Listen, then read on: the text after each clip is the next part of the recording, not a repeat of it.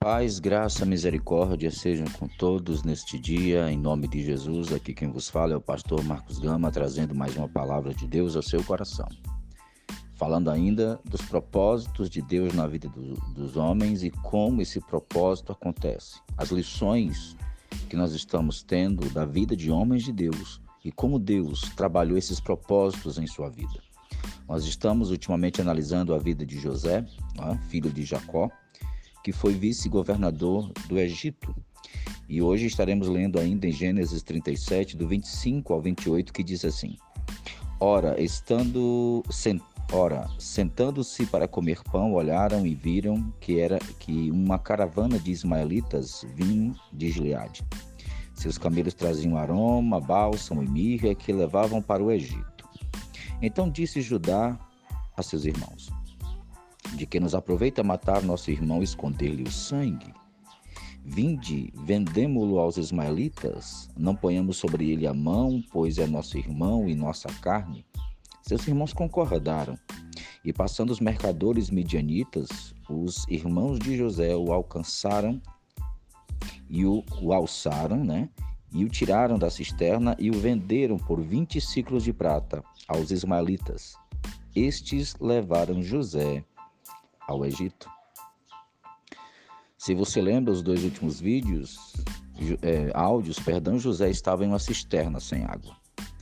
E seus irmãos tramavam a sua morte, e ele podia ouvir lá debaixo as vozes dos seus irmãos tramando isso. Deus desperta o coração de Judá, que logo mais na frente será a tribo líder né, de todo Israel. Deus desperta seu coração para livrar José da morte. E a decisão de Judá foi uma estratégia: vendê-lo. Nós vamos vender porque ele não vai morrer e automaticamente eu salvo a José e, a, e a, acalmo o coração dos meus irmãos. E assim, Judá dá essa, essa sugestão.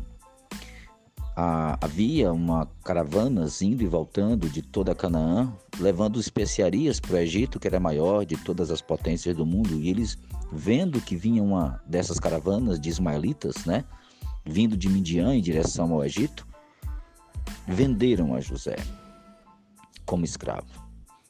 Perceba que José era um homem livre, um jovem livre, podemos dizer assim, de uma família de nômades, de pastores em Canaã. Agora José é vendido e José com certeza não entendia, porque José tenho certeza que quando as cordas que seus irmãos lançaram para tirá-lo da cisterna chegaram até ele ele pensou: estou livre, vou para casa, vou continuar minha vida, vou continuar com meu pai, com a minha mãe, com minhas coisas. E aí vai a lição de hoje.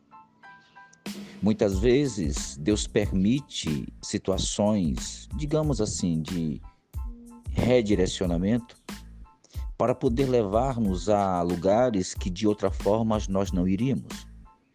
São cordas de escravidão. Para nós parecem ser cordas de escravidão. Para nós parece ser cordas de humilhação, tirando-nos daquilo que nós queríamos estar.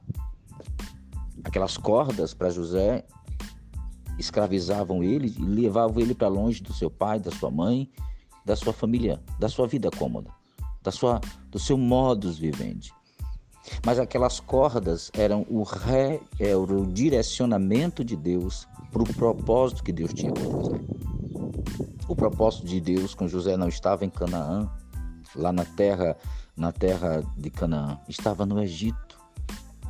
E esse propósito fez com que Deus permitisse que José fosse vendido de tal forma e fosse levado à força para que José estivesse exatamente no local onde Deus queria executar o plano na vida dele. Mas o processo é muito doloroso porque a gente não entende por que, que Deus permite, por que, que Deus deixa, por que, que Deus aceita, se Deus é meu Deus, por que, que Ele não dá livramento, por que, que Ele não abre a porta, por que, que Ele não faz. São muitas as interrogações. Mas se você acredita num Deus que te ama, que tem um propósito na sua vida, Paulo diz: todas as coisas contribuem para o bem daqueles que amam a Deus. Com certeza, com certeza. Hoje nós vemos a grande história de José, mas com certeza, naquele dia para José, foi um dos dias mais tristes da vida dele. Então tenha calma, porque Deus pode transformar o seu dia de maior tristeza. Nesse dia, Deus colocar você exatamente no local onde Deus vai abençoar a sua vida, para que através da sua vida você abençoe muitas nações. Talvez seja um momento de choro, de tristeza, mas Deus está no controle, assim como um oleiro está monitorando a construção do vaso. Assim Deus está monitorando o que ele está fazendo com a sua vida. Que Deus abençoe, que este dia seja um dia de renovo, de fortaleza para sua casa e para sua família.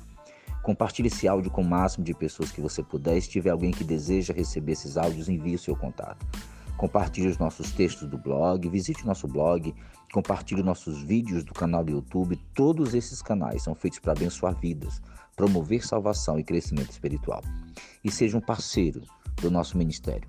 Seja um parceiro para que continuemos pregando a palavra e levando consolo, fortaleza e salvação aos corações. Em nome de Jesus. Amém.